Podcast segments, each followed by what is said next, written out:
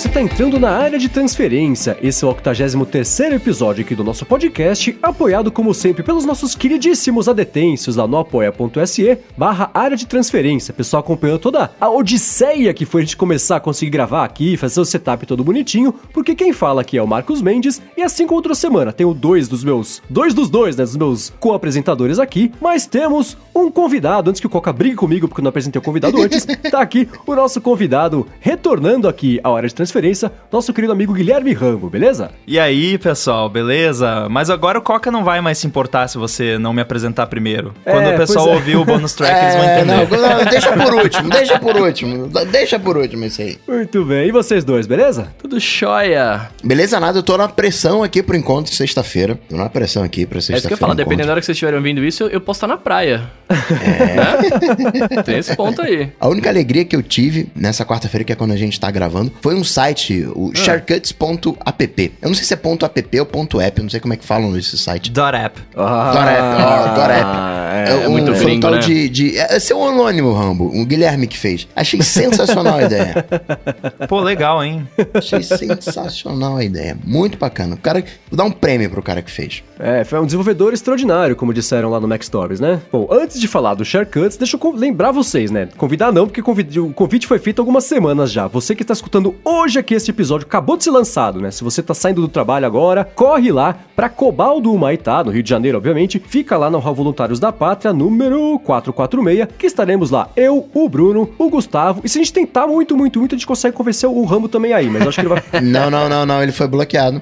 Não, não, não, não. O. Rio bloqueou ele. Não, é. en- não entra no Rio de Janeiro. bloqueado pelo Rio. Mas não vocês... passo pela alfândega. Mas vocês que não estão bloqueados pelo Rio, apareçam por lá, vai ser muito bacana. Poder trocar uma ideia, né? Colocar os rostos nas arrobas com que a gente interage aqui toda semana. Vai ser bacana, espero Nossa, ver todos isso, vocês, mano. tá vendo só? Todos vocês por lá. Bom, convite feito, espero ver todos vocês por lá. Vamos pro follow-up, né? Semana passada eu comentei sobre o Google Reader, que eu sou uma viúva do Google Reader, né? Que eu gostava tanto do serviço.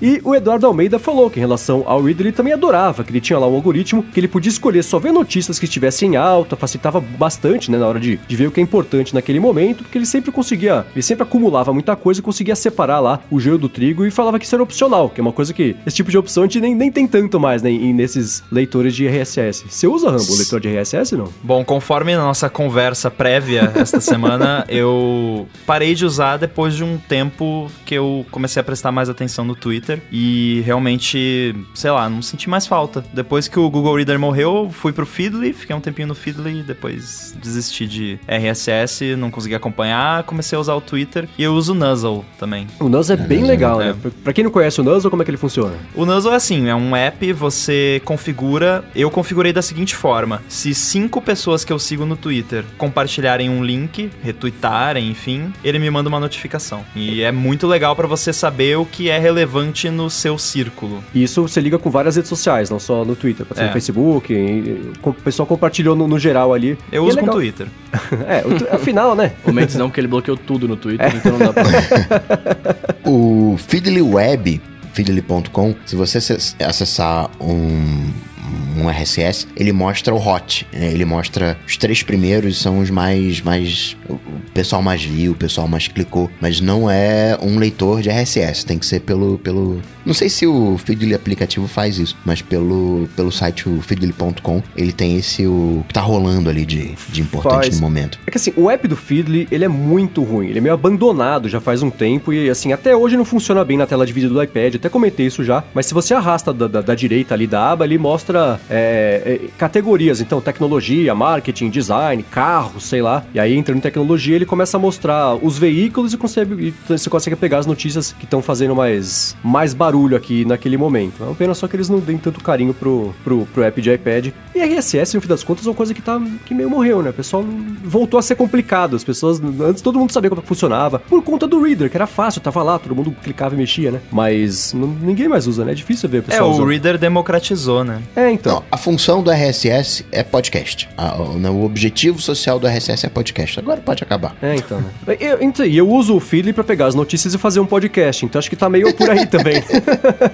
Tá aí, Só tá é uma dentro do volta- objetivo ainda. Exatamente. E seguindo aqui, ó, na semana passada a gente também falou sobre aqueles aplicativos que fazem é, sons ambientes pra você se concentrar, né? A gente comentou do- de white noise e tal. E o Sérgio Bessa, ele tá falando que ele usa o Tide no Android pra fazer som de cafeteria. Olha só, mano. No Android também tem. Tá vendo? Mas é uma, não conhecia esse app, eu vou dar uma olhadinha nele e vai estar aqui na descrição também pra Mas quem você tem quiser Android? acompanhar. Não, eu posso ver como ele é, como ele funciona, né? Mas será que lançou primeiro do que no iOS? Ah, não Ah, vai sei. ficar a dúvida. Fica a dúvida. Não, alguém já contou pra gente no Twitter. O Eric Manzato, ele pegou uma escova smart, uma escova esperta da Philips Sonicare Diamond Escova Clean esperta. e e já tá com ela há um mês e tá adorando. Porém, ainda não conseguiu se achar, né? Acho que deve não estar conseguindo escovar o dente direito, deve estar sujinho ali atrás. Isso parece Porque tipo eu de produto que uma coroa digital iria usar. Ah, é, conta, conta pra gente então, Mendes, como é que é isso aí. Cara, então, e ele tá falando que o app do, do, do, da Sonicare é bem ruim. E, e eu também tenho uma Philips Sonicare. E de Você fato, não esse escova app, o ele é bem cretino, como ele disse aqui, né? Apesar de não ser, de não ser a coroa digital, também acho o app cretino. É, e o app, na verdade, assim, ele falou que comprou, imagino que seja agora, tá empolgado com ela. Mas é, vai passando o tempo, você diz, porque é legal no comecinho, você vai escovando o dente, vai vendo no aplicativo, ele vai... Aí você desencana depois Aí você escovar. desencana. Ele, no começo é, É, legal porque ele mostra dente, a sua arcada dentária, né? ele vai limpando conforme você que ele vê se você tá no dente de cima, na parte de dentro, ele vai mapeando, que é legal. Olha, Mas depois da décima vez, você fala, tá, só quero escovar o dente e ir pro trabalho. Não dá pra fazer todo esse ritual de, escovação do dente. Então você volta a escovar o dente do jeito normal, né? você nem liga mais a, a escova, você usa ela mexendo mesmo. Cara, vou te. Assim, esses dias. ó, ó, coisa cretina, né? Esses dias a minha escova de dente ficou sem bateria. Ah, nossa. E eu precisei escovar o dente fazendo um movimento, feito um Nossa, animal. ela é tipo Ficou do com dor tamanho no do Blue braço Yeti. depois? É, porque ela é do tamanho do Blue Yeti, essa escova, né, velho? Você fazer esse movimento. Cara, foi a coisa mais estranha do mundo. Crossfit. Fazer o, o movimento de escovar o dente. Porque você acostuma tanto com o negócio lá Terminou, fazendo o cãibra. sozinho. que foi estranho fazer, voltar à Idade da Pedra e escovar o dente manualmente, como Deus inventou. Não- Mas se não você rolou. pegasse uma escova de dente normal, você, talvez você não achasse estranho. É o mesmo lance da escada rolante, tá ligado? Se você subir uma escada é normal, se você andar numa escada rolante é bizarro, Pode tá ser. ligado? Nossa, Pode é bizarro ser. mesmo. É bizarro. É. É o mesmo lance. Vou fazer esse teste. Parece que tá fazendo algo errado, né?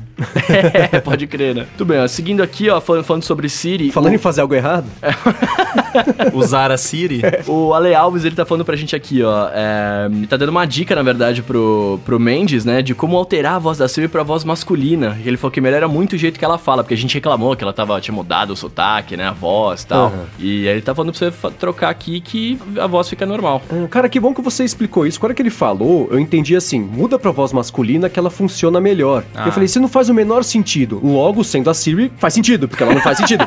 então, assim, a voz masculina vai responder direito. Agora que você falou, lembrei que a gente comentou semana passada que a voz dela ficou meio estranha. E ela tá falando assim, e tá bizarro, né? É aquela parada de entonação, né? É, que então. Eu gostei, assim, a primeira tentativa que eu fiz foi a famosa pergunta, vai chover amanhã? Aí ela respondeu, não me parece que vai chover.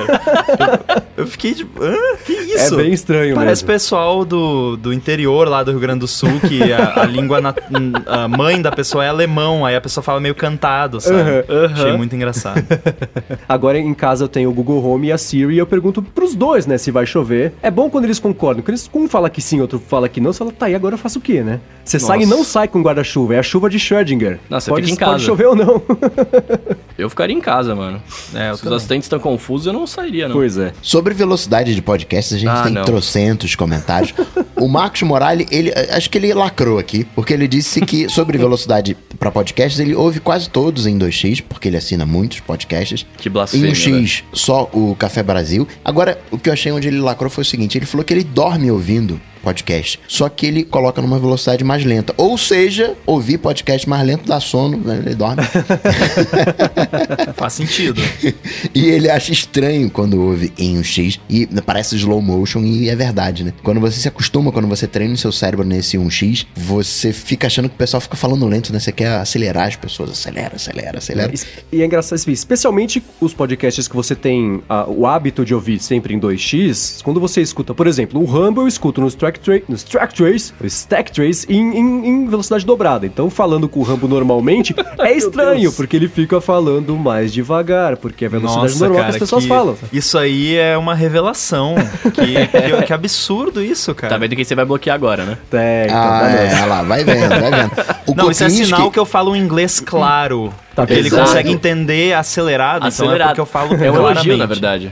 Agora o Kotlinski é desse time aí. Falou que, ó, 1x, só podcast preferido. Ouve o ADT, o Loop Matinal, Cocatec. Ouvia o Café BDI quando tinha. Oh, Olha só. Kotlinski, Saudade, corações, Café BDI. corações pra você. E o Arthur de Vigir falou que ele achava que ele tinha bug no cérebro, porque ele só conseguia na- ah, ouvir 2x no fone de ouvido. Em caixa de som ele não conseguia ouvir, ele ficava encafifado, caramba, tem alguma coisa errada comigo aqui. E ele descobriu que pelo menos, pode até ter alguma coisa errada, mas pelo menos o problema não é só com ele. Cara, isso foi uma revelação pra mim quando vocês falaram sobre isso, porque eu costumo ouvir usando o Smart Speed do Overcast, então eu não, ma- não vou lá manualmente e coloco duas vezes, eu deixo ele, tipo, cortar os silêncios e tal. Geralmente ele acaba dando 1.2, 1.3x por causa dos silêncios. E assim, quando eu ouço podcast no HomePod, eu percebo que eu, parece que o meu cérebro não processa tão bem as informações quanto com o fone de ouvido. É, e é engraçado, eu, eu tinha essa sensação, gente comentou aqui na semana passada, o Arthur falou, agora você também, acho que É. esse deve ser o jeito normal, né? Não é que somos É estranhos, é.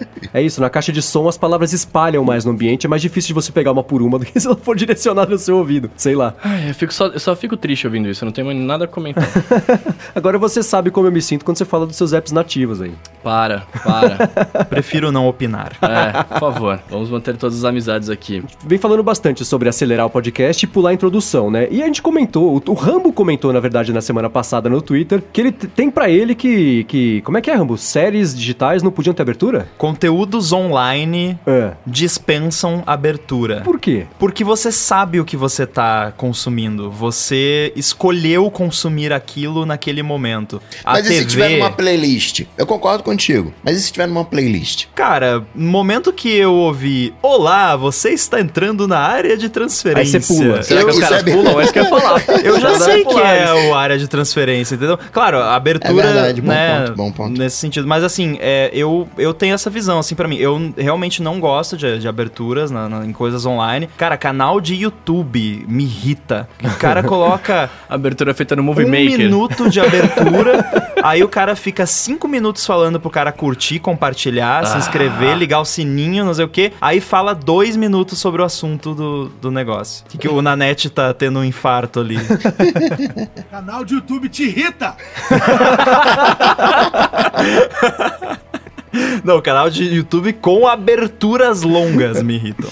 Mas posso falar, cara, eu acho que a abertura da, da série, e qualquer que seja, pra mim é um ritual pra eu começar a entrar no negócio, tá ligado? Pra eu falar Entendi. assim, ó, eu tô sentando aqui, eu dou o play na abertura, até eu começo a ver, falar, ó, eu tô entrando aqui nesse mundinho dessa série, pá, vai, vai rolar pra mim. Que eu falei, eu não vejo, se eu tô vendo vários episódios, aí eu pulo a abertura, porque também não dá pra ficar vendo várias, Ah, a né? Netflix já faz é, sozinho, né? O cara te, te. É, é verdade, não precisa Aí nem depois mais ele pular. pergunta, você ainda está aí?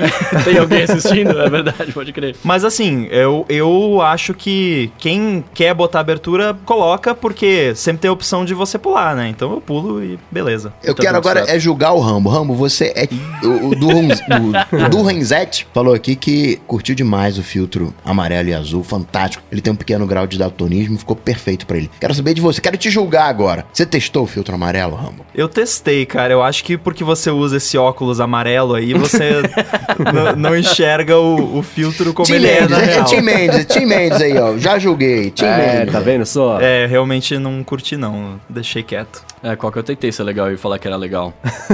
Vai vendo, vai vendo, vai Mas vendo aí. não deu. Ó, chegando no finalzinho aqui do follow-up, semana passada a gente comentou sobre o, o- o Surface Go, ele, o fato dele vir com o Windows 10S, e o Daniel Serra lembrou a gente que na verdade ele vem com o Windows 10S, mas você pode liberar o Windows completo lá pra conseguir usar, é, ele só vem travado porque é o, é o modo padrão dele, mas você consegue fazer o, o upgrade lá pro Windows 10 Full. É só passar um grafite, né, do, no, no- no pininho.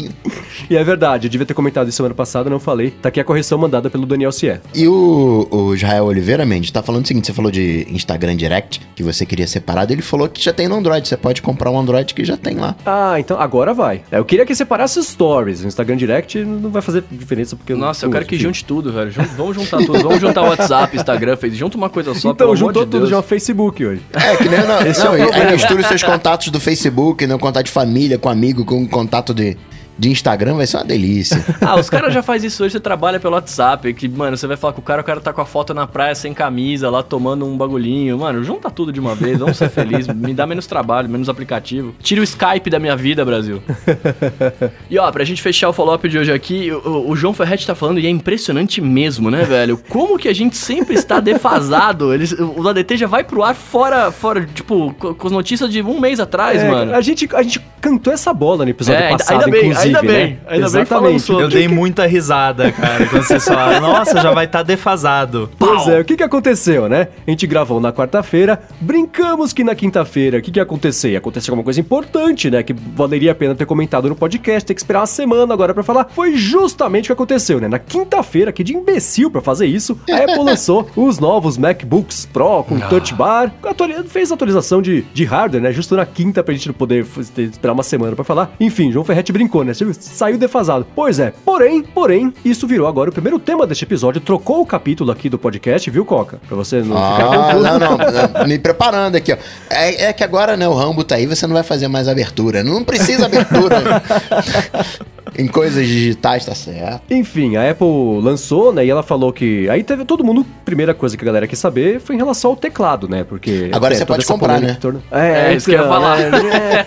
eu não testei ainda, mas o que aconteceu? Ela falou: ó, mexemos no teclado. Todo mundo falou: Ê! É, agora tá só mais silencioso. Todo mundo falou: Hã? De novo, né? Que nem semana passada. E aí, ela, é, o que, que ela fez? O pessoal da iFixit desmontou ali o teclado e descobriu que a Apple colocou uma película de silicone que cobre ou protege um pouquinho melhor ali o mecanismo de cada tecla, porque impede que caia uma migalha de pão ou uma poeirinha do ar e você tenha que trocar o computador inteiro e agora, pelo menos, não ter que pagar por isso. Camisinha de teclado. Exatamente. Exatamente. Fora isso, teve atualização de hardware, que foi uma coisa bacana. E, mas, assim, esse é o resumo da história. Mas o que, que pareceu pra vocês esse lançamento agora, nesse momento? Enfim, essa melhoria aí, ou, não do teclado? O que vocês acharam? Eu achei uma derrota, viu? Ó, não tem LPDDR4, pô, mas os malucos estão querendo, né? Eles querem 32GB. Que que a gente... Ah, vamos colocar DDR4. A gente tira, deixa a tela mais leve, né? A tampa mais leve, coloca mais bateria, compensa. Eu achei uma gambiarra danada, Vamos viu? cobrar mais caro também, né? Ah, isso aí sempre, isso aí sempre. É- será que eu vou ser o otimista dos três aqui, pela primeira vai vez lá. na história? Deixa, deixa o Rambo falar antes, que o Rambo também, eu tô vendo que ele. Já, já percebi que ele concorda comigo, mas eu não vou falar nada. Diga lá. Então, foi um update de hardware considerável, foi mais do que alcança os olhos, porque eles... Não, é gigante, é um update gigante, Sim, aí, sim. sem dúvida. Sem dúvida. Mas assim, claro que não foi o que todo mundo queria, obviamente, que seria algo mais ah, substancial em termos de o que o Coca falou de a memória low power com mais capacidade de 32 GB, principalmente. É, mas assim, eu fiquei feliz com esse esquema do teclado e a galera ficou, Hã, né? Mas como? Só mais, mais quieto? Mas é aquela coisa, né? A Apple tem um departamento jurídico. e o departamento jurídico falou: não, se você falar que, olha, está mais confiável, resolvemos o problema da poeira. Você se ferrou, né? Porque, tipo. Assumiu que tem problema. É. Tinha, assim. E tem um monte de processo coletivo acontecendo, né? Aí, assim, ah, mas ah, eles não falando o processo não vai dar em nada? Não, claro que vai. Tipo, só vai demorar mais. Eles só estão ganhando tempo e talvez atenuando um pouco a, a consequência da coisa. Mas é óbvio que a galera que processou vai, eventualmente vai ganhar, e aí cada um vai ganhar 17 centavos. Se muito.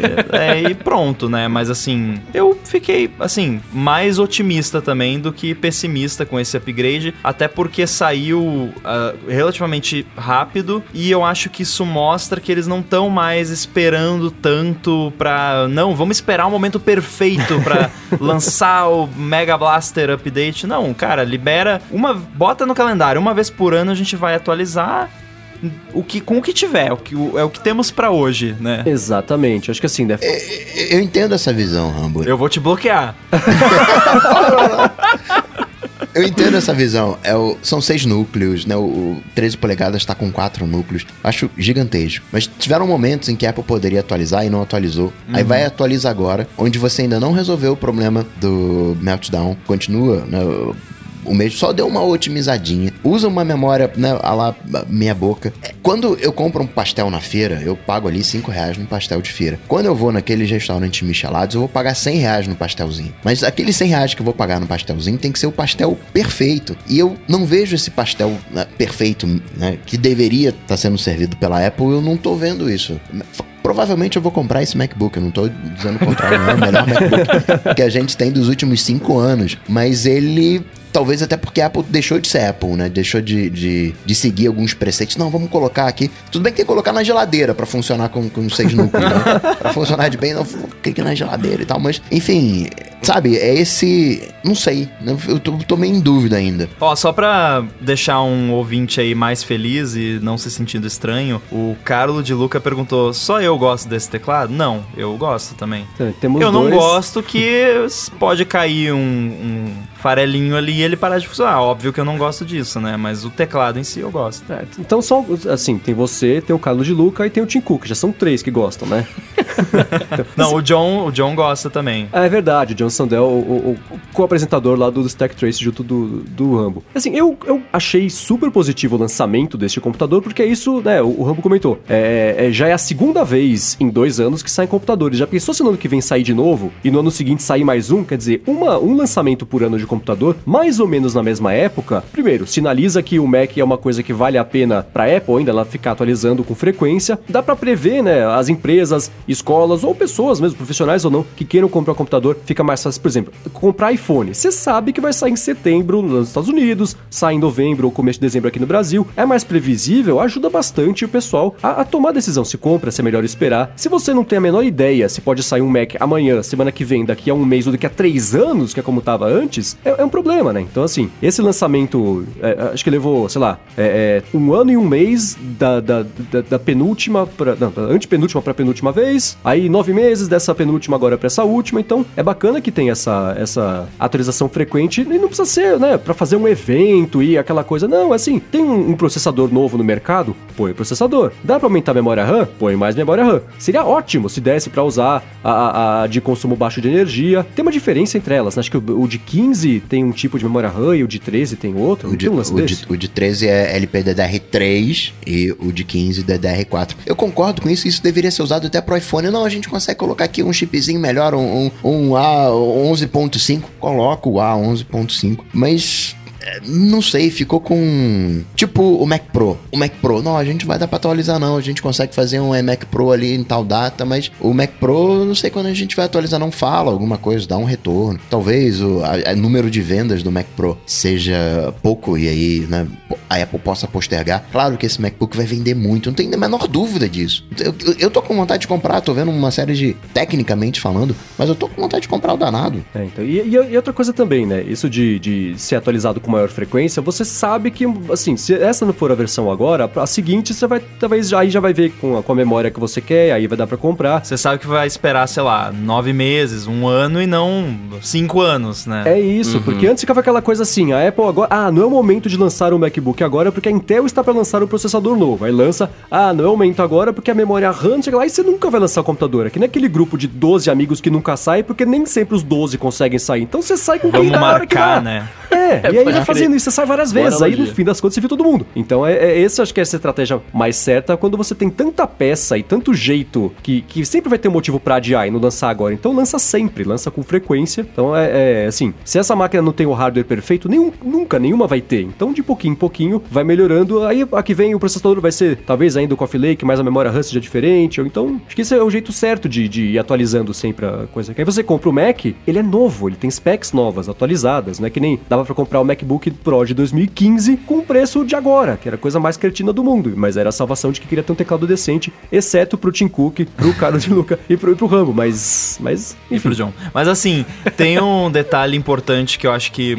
ah, muitas pessoas estão ignorando que não resolve esse problema, obviamente, porque nós estamos no presente, não no futuro. Mas é, existe uma possibilidade não tão pequena de na próxima WWDC a Apple anunciar os primeiros Macs com processador da Apple. Uhum. Então, a, a gente pode inclusive pensar nos Macs atuais, e aí não vamos entrar também em detalhes de o que seria um Mac com processador da Apple, porque tem inúmeros problemas que eles vão precisar resolver também. Mas assim, os Macs atuais, a gente pode pensar neles como produtos que daqui a pouco, tipo, é, é o fim da linha, sabe? É, são as últimas gerações de, de todo, todo um produto que daqui a pouco vai morrer, que é o que estava acontecendo na época do PowerPC, né? Que não tava vingando, não tava andando, não tava entregando a performance per watt que eles queriam, e aí eles jogaram fora e foram para Intel, e vai acontecer a mesma coisa agora, só que vai ser para processador da Apple. E é curioso porque esses Macs novos, eles já são meio híbridos, que ele tá agora tem lá o chip T2 dos Macs, vai ter do iMac Pro também, do, do, do Mac Pro ou do iMac Pro, que tem o T2 também. O iMac Pro. O iMac Pro tem o T2 também, então, assim, já, já tá integrando pedacinhos com processadores que são os processadores que a Apple, no fim das contas, desenvolveu para pro iPhone e pro iPad, que estão começando a chegar agora no Mac, então a transição, de certa forma, já começou, acho que é por aí mesmo, né? Isso, o Wanderson Pessoa falou aqui, ó, a Apple faz o chip próprio, exatamente isso, assim. É o jeito certo, é o jeito, é, é certo não, né? Mas é o, é o jeito mais garantido de que você vai conseguir controlar a coisa de ponta a ponta, e você controla, consegue lançar quando você quiser, né? Atualiza conforme for precisando e não conforme o mercado deixar ou não deixar, né? Então acho que esse é o jeito mais, mais correto de fazer as coisas. Perigo meu iPhone esse ano vir com LP DDR5 e o MacBook Pro usando DDR4.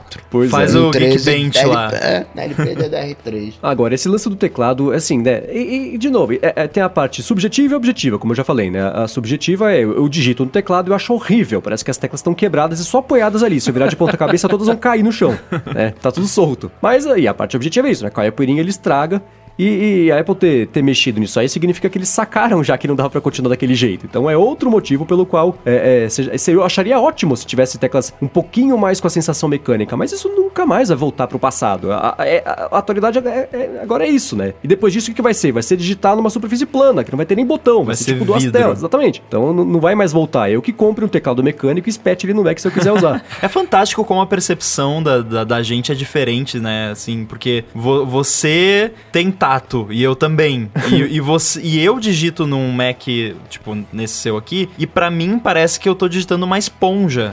eu, eu não sinto nada no meu dedo. O meu Mac, eu, eu eu justamente tenho a sensação contrária da sua. Você tem a sensação que não tem feedback suficiente e eu tenho a sensação que eu tenho mais feedback. Nossa, cara, é, é, é bizarro. É que isso é costume, né? Não tem jeito. Acho que se eu trabalhasse 8 horas por dia por 6 meses com esse Mac, uma hora eu ia acabar parando de chorar e passaria a aceitar Mas que então, é eu, assim, eu fui de cara, assim. Então, eu ah, usei ele é. a primeira vez, nossa, isso é hum, muito legal. É, então, isso bizarro. é uma coisa que a gente tava até comentando em off, né? De, é. assim, eu tenho muito isso assim. Quando eu vi, por exemplo, o iPhone Jet Black, eu olhei e falei, nossa, eu quero esse negócio, coisa mais linda que eu já vi na vida, eu quero agora, né? Aí o iPhone 10 eu olhei e falei, hum, não. Chegou o iPhone vermelho agora, eu falei, eu quero esse negócio. Então tem. E aí, passa-se o tempo, não, não mudo de opinião. Ah, você vai ver, você vai acostumar com esse note aí. Tem um nome vou, pra isso. Hoje eu olho, tem nome pra isso. Cabeça criança. dura. É. Criança, não, criança. criança. Que seja, mas enfim, eu, eu, sou uma criança que, que se conhece, então eu sei que, que o teclado. É, é, quando eu digitei a primeira vez e parecia que tava quebrado, eu falei, putz, isso aqui não, não, não vai funcionar. Outro motivo pelo qual tem esse aqui vem de 2011 até hoje, né? Mas, enfim, acho que esse teclado não vai voltar. Agora, Rambo, me responde aí porque você entende do negócio. Esses dois. O Bruno até colocou no mudo, foi no banheiro, até sumiu aqui. O Mendes é porque fala muito mesmo, tá sempre falando alguma coisa. Agora, você que entende do negócio. Se eu colocar uma eGPU no meu Mac, eu, eu vou responder e-mail mais rápido, vai navegar mais rápido. Que ganho eu tenho colocando uma eGPU no meu MacBook? Você vai ter ganho se você executar tarefas absurdamente paralelizáveis. Por exemplo, uh, renderização de vídeo, treinamento de modelos de machine learning e basicamente é isso, assim, Mas as eu, tarefas eu, que mais aproveitam GPU. Eu tava, eu tava espiando aqui quem tava usando minha GPU. Quem tá usando, qual? E o Safari tá usando, vou navegar mais rápido. Ah, não deixa. Então, a renderização da, de páginas da web é feita na GPU, então... Ah, então, então eu vou ganhar 0.005. Vai, vai. Ou tipo... se você estiver usando o Chrome, aí vai fazer bastante bastante diferença.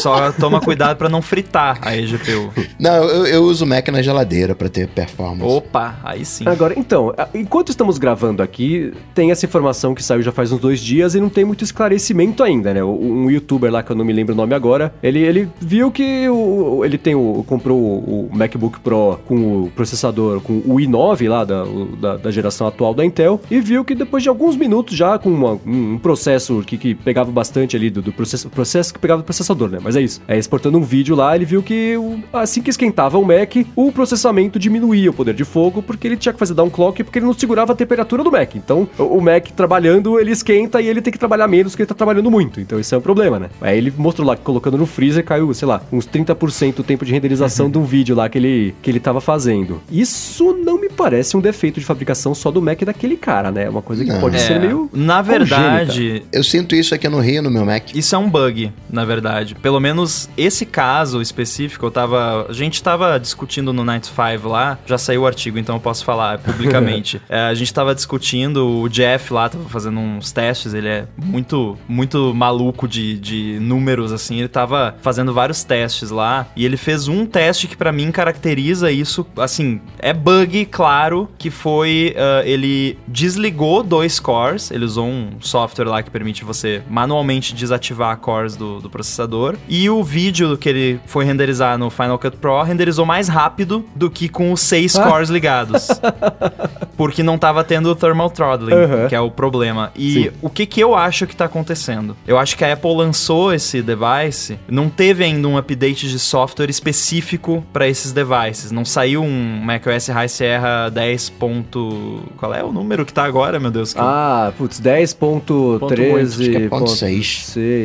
Sei, lá. Não Enfim. saiu 1.7 que atualiza, porque assim, essa parte de, de uh, thermal throttling, ela é controlada pelo SMC e por alguns componentes do OS, que controlam, sim, é- é- são vários números que se combinam para determinar, vamos reduzir a, a- a performance para não derreter o computador? Aham. Vamos, beleza. e o que que acontece? O sistema precisa ter lá dentro os tunings para cada device específico. Uhum. Eu tô achando que ou eles têm essa parada lá dentro e tá errada, tá, tá ferrada, ou eles não atualizaram ainda pra adaptar pra essas máquinas. A minha opinião é que é mais provável é que eles fizeram a- o tuning pra essas máquinas e tá errado. Tá tipo, É, então- não configuraram direito, porque isso é tudo configurável, assim. Teoricamente, se você souber onde mexer, você consegue dar um override e desligar essa parada. Você pode Aham. derreter a sua CPU. Tem esse risco, né? Não, Não, não chega a ser um overclock porque você só tá, tipo, desligando, né? O que isso faz, basicamente, é o sistema, se você abrir o Activity Monitor lá, a atividade do, do sistema, É. você vai ver kernel task. Se o kernel task estiver usando, sei lá, 400% de CPU, é porque tá rolando o thermal throttling. É, porque o, o sistema, ele faz parecer que uma task tá usando muita CPU sem ela tá usando, pra que as outras não usem, entendeu? Entendi. Então, se eu entendi direito, dá pra Apple resolver isso aí com atualização só do sistema e. Se for, isso. um problema Se for, é. de configuração de software, de SMC, alguma coisa assim, eles conseguem. Se for hardware, aí ferrou. Nossa, imagina, cara, se for hardware. Aí vai ser um Nossa, gate. aí- É, É. aí sim.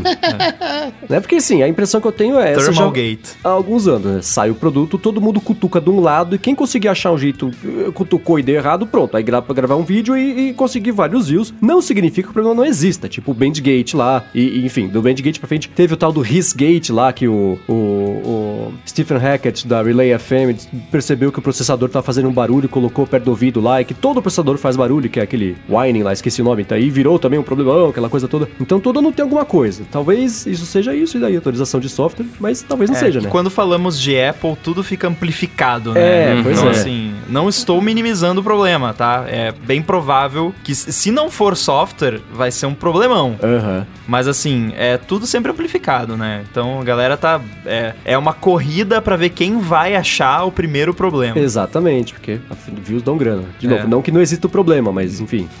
a- a, descoberta é. a motivação é outra. Curiosamente, essa semana eu visitei aqui no Rio de Janeiro uma fazendinha de mineração de Bitcoin. E quando eu entrei na Fazendinha. sala, é, parecia que eu tava numa cozinha, eu tô- um bafo quente, né? Eu falei, caraca, esse cara. Enfim, não, não- era, era nenhuma ligação, enfim, coisa de Aquele terceiro. cheiro de silício queimando. É. E aí você, o cara não tinha exaustão, climatização, não tinha nada. E às vezes a gente esquece, né, que quando você entra num- numa sala de servidores, você fica até com frio, né? Já entrei no, no- em sala de servidor que você tinha que pegar casaco, assim. Parecia que você tava entrando numa geladeira da Kibon, que eu também já Tipo entrei. aqui. Aí você tem um, um casacão de esquimó pra entrar no negócio. É, é engraçado. Tá frio aí, por acaso, aí no... Então, o Bruno Não. reclamou que tá frio. Você Ele tá reclamando aqui, mas é que ele é daqui, Mas o, né? o Bruno, o Bruno- o Bruno tá no mudo, o Bruno não fala nada, Bruno... Cara, eu, Bruno eu não é que vocês estão falando de Mac Bruno aí. não pode opinar. Bruno não pode opinar. Vocês estão falando de Mac aí, eu acho muito legal, acho muito bacana, acho 10, acho 10. Vários Macs novos e tal. Mas a única coisa que me importa essa semana chama-se Adobe. É. Fazendo Photoshop pra iPad, cara. É só isso que eu quero saber. Cara, eu gostei dessa história. É só isso viu? que eu quero saber. Você queria, Então, cê queria, é sa- cê queria saber se ela tava fazendo audition. Exato. Não, mas isso me dá uma Photoshop não te esperança, interessa, cara. não. Eu quero Audition também. É, isso me dá uma Do, esperança ah, absurda. três, três. Porque se, se eles fazem isso, aí de fato, de fato eu abandono pra sempre a, a vida de, de, de laptops e desktops todos aí, cara. Eu fico só no meu Ah. Mac. No meu Mac, Mas, no meu mas, iPad. mas, é- mas, é- mas eu vou aproveitar de novo o Rambo porque esse cara entende. O que faz o Photoshop ser o Photoshop são os plugins do Photoshop. Qual a chance da gente ter um Photoshop rodando no iOS com os plugins que a gente já tem hoje? Você entendeu a treta, né, Rambo? Rambo, Rambo, olha no meu olho e não mente, cara. Porque isso, isso é importante. Que coisa. Cara, ah, com plugins aí fica meio complicado, né? Porque assim, a Apple não gosta muito que aplicativos da App Store baixem código da internet. Então, plugins podem ser um problema, mas é Adobe, né? Eles têm uma relação legal com a Apple, o cara dá um tapinha nas costas do Tim Cook lá. E aí, Tim, vamos executar código remoto no iPad? Programão de sábado. É. Paga um dry martini lá pro Tim Cook, tá tudo resolvido. Então, assim, é, eu acho que a chance é grande de que isso vai ser muito legal e vai ter, talvez, até mais recursos do que no computador. E a performance, muito provavelmente, vai ser fantástica, né? Porque Sim. os iPads Pro aí estão tão muito Uhum. bons. Porque sem plugin, o Photoshop é um pixelmator. Coitado do Pixelmator. Gosto Não, não, no, no bom sentido. É um, um- é um paint, vai, ou qualquer outro, né? Melhorou, hein? O Photoshop é um pente. É isso aí, dá pra fazer a Mona Lisa, né? Tá aí o título. É, tá vendo só? Dá pra fazer. Então, mas cara, eu fiquei pensando, será que eles falaram, né, que futuramente criar, eh, migrar tudo, mas será que eles migrariam todos os, os tipos de programas? Então, acho que do, do Creative Cloud, porque assim, né? a- é- esse- a- nessa semana a Adobe anunciou, vamos levar o Photoshop. Uhum. Isso foi, pelo menos pra mim, pareceu uma clara reação ao lançamento que aconteceu na App Store, que foi do. do- como é que chama o aplicativo do. do, do? Affinity Design. Affinity. Isso, eles lançaram Affinity o Design. Affinity Designer, que é na verdade um Illustrator, que eles já têm o, o, o, o O programa Photo. que é o Affinity Photo, que é mais o Photoshop. Então, assim, né, você tem uma empresa que é pequena, acho que chama Serif, a empresa que faz esse- esses programas, lançou um programa que é excelente já, lançou o segundo, que é o Illustrator, só que tem recursos muito bacanas e melhores do que o Illustrator para você controlar o, o- a, a produção mesmo de, de, de- de- da arte que tá fazendo ali. E a Adobe falou, poxa, o pessoal tá fazendo um barulhão, né, e, e- e cobrando, e tá ganhando dinheiro, quer dizer, quem comprar o Affinity Designer, dificilmente agora vai querer comprar um Illustrator agora também, porque acabou de gastar dinheiro. Então a Adobe falou, bom, precisamos fazer barulho, precisamos entrar nessa conversa, mesmo que não, não tenhamos nada para lançar agora, né, é, é, precisamos virar notícia para poder impedir que o outro cresça mais ainda. Então eles anunciaram que vão levar o Photoshop e futuramente Illustrator e todo o resto da- da- da- dos programas principais, carros-chefes dele aí, para poder fazer. Mas é isso, né, a Adobe, ela virou notícia com, com, com, com nada, essencialmente, né? Tipo o Google com aquele negócio da assistente, né? é, exatamente. Assim, duplex. a, o- o Google fez primeiro. A, a possibilidade de outros apps da Adobe virem pro, pro iPad, eu tô doido pra eles lançarem o, o Photoshop pra eu dar uma fuçada lá, porque assim, É. é, a Adobe, os apps deles, eles compartilham vários componentes Olha. e, e vocês sabem que tem pra Windows também, né? Ó, no Aham. Windows também tem. Windows? o que, que é o Windows? É um é um programa, negócio- é um sistema meio velho. DOS. Eu não- eu não- ah.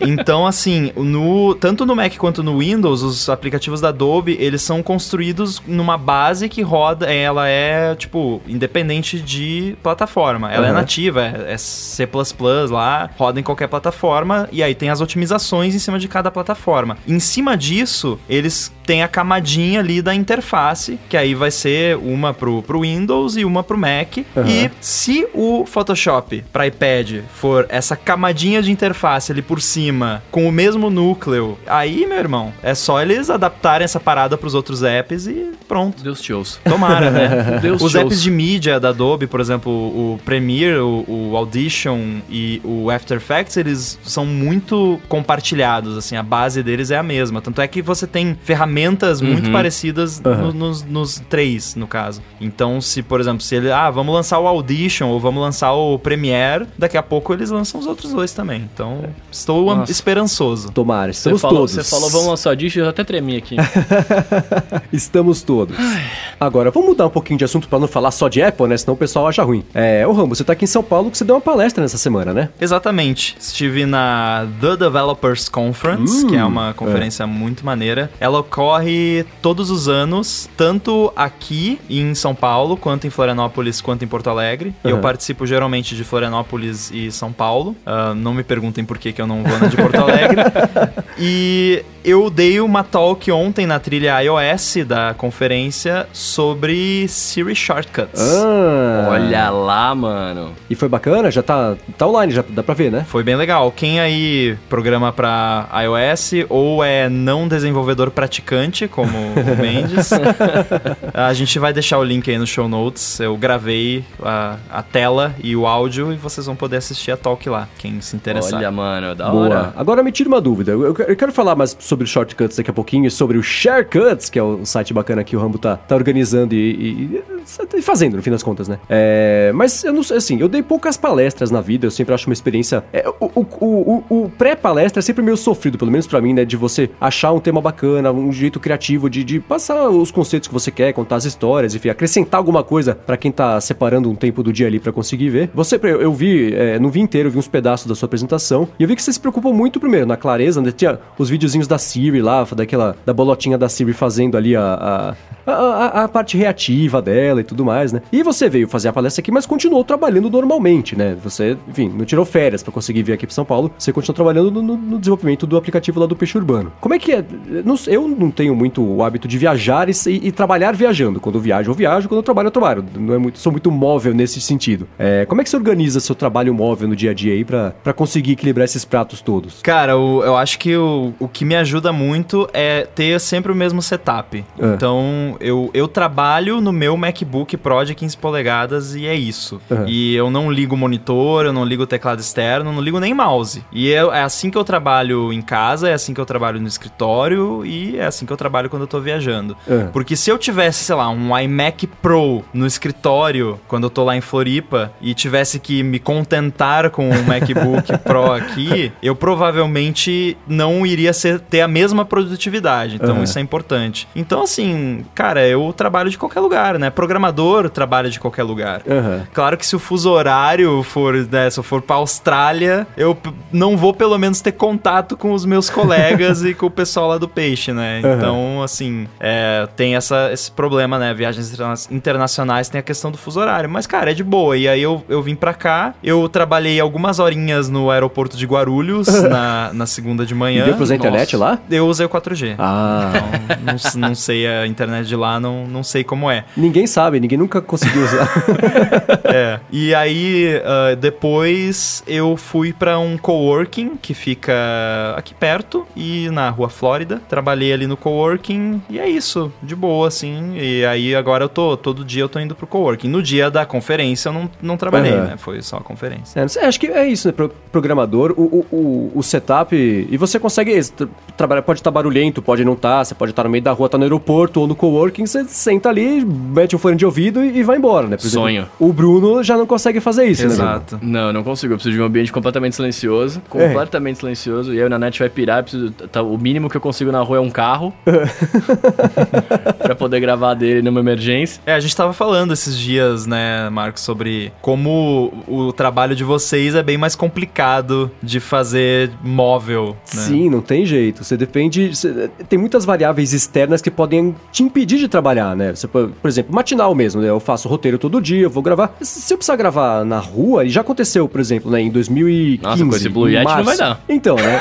Eu gravei. Foi com o Blue Yeti. Em, em março, é, que foi, fomos eu e o Will lá pra, pra Flórida, ficamos na casa do Carlinhos Troll. E teve. Foi trabalho normal, né? Então, fazendo a produção, a gente fez uma cabana de cobertores, assim, pra eu conseguir gravar o matinal. E escutando, né, no. no- ah, gravou, edita rapidinho, pau, escuta, ah, tá, tá beleza. Cara, quando eu cheguei aqui de volta, que eu ouvi com calma, né? Falei, cara, fone ficou bom. muito diferente. E as pessoas, né, geralmente não notam tanto quanto a gente. A gente que tá produzindo é mais chato com isso que é bom, que gera uma qualidade maior, né? Mas aí eu falei, cara, não, não dá. Precisa, tá- precisa ser muito mais controlável a situação pra eu conseguir garantir a qualidade e, e o, o- a qualidade mesmo que eu quero é, é colocar todo dia ali na rua, né? E gravar Isso- na rua é E complicado. isso é engraçado porque, tipo, eu, antes de estar nessa vida de, de trabalhar na e tal, eu trabalhava em escritório, pá, consultoria, ficava o dia inteiro e eu achava um saco. Falei, meu, eu preciso ser livre do meu trabalho, eu preciso poder trabalhar em qualquer lugar, etc e tal. E aí, quando eu entrei nesse mundão, eu falei, não, agora, porra, eu trabalho de qualquer lugar, eu posso, sei lá, eu posso gravar no meu carro, né, enfim. Aham. E aí eu vi como eu sou escravo, por exemplo, do meu carro, né? Eu, eu até, até o mês passado eu tava saindo muito porque eu tinha aula de manhã e aí gravava estúdio fora, depois eu né, ia voltar pra minha casa, enfim, eu passava muito tempo na rua. E eu falei, cara, acho que eu vou vender meu carro e vou começar a andar de bike e, e no transporte público. Eu falei, eu não posso,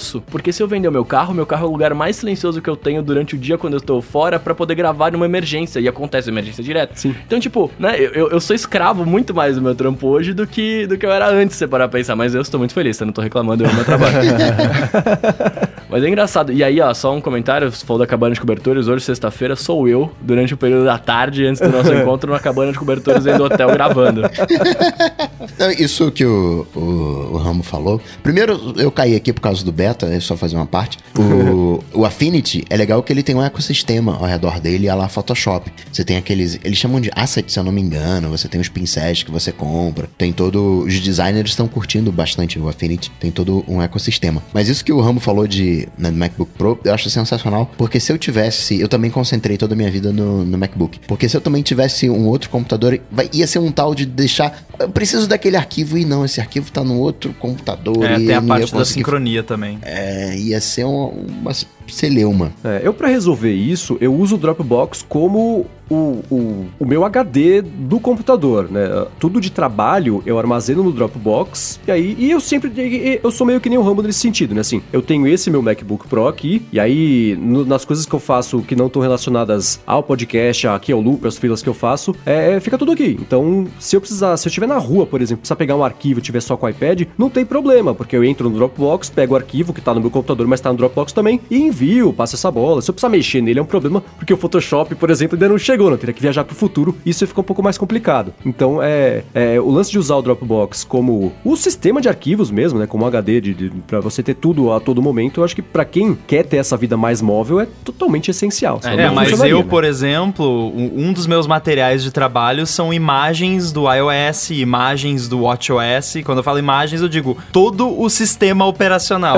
eu não tenho como manter isso no Dropbox. É, não dá. Mesmo que pra baixar cada vez que você precisar, É, já exatamente. mais, então, assim, é, complica, né? E programador também, é, a gente usa o Git, né? Pra, pra sincronizar e tal. Ele não precisa, você não é obrigado a mandar pra nuvem, mas você pode, então tem, tem essa facilidade. E projeto do Xcode não, não lida muito bem com Dropbox, iCloud Drive, essas coisas. Hum. Então é é melhor usar o Git e ser disciplinado. Mas eu também, assim, eu não tenho. Se o, eu tenho backup do, do meu HD inteiro no Time Machine, Aham. clone e tudo mais. Se o meu HD morresse amanhã, eu teria tudo que importa na Dropbox. E É. mesmo que eu não tivesse o backup, tudo que importa tá lá. É, acho que esse é o jeito mais. É, é, aos pouquinhos vai achando esse jeito de fazer a, a coisa funcionar também. Sou por aí. Agora você, a sua apresentação foi sobre o, o Shortcuts, né? Que vai chegar no, no iOS 12. É, foi sobre não só sobre o aplicativo Shortcuts, que na verdade foi até uma parte pequena da apresentação, mas foi ensinando o pessoal a integrar os apps com o sistema de shortcuts, que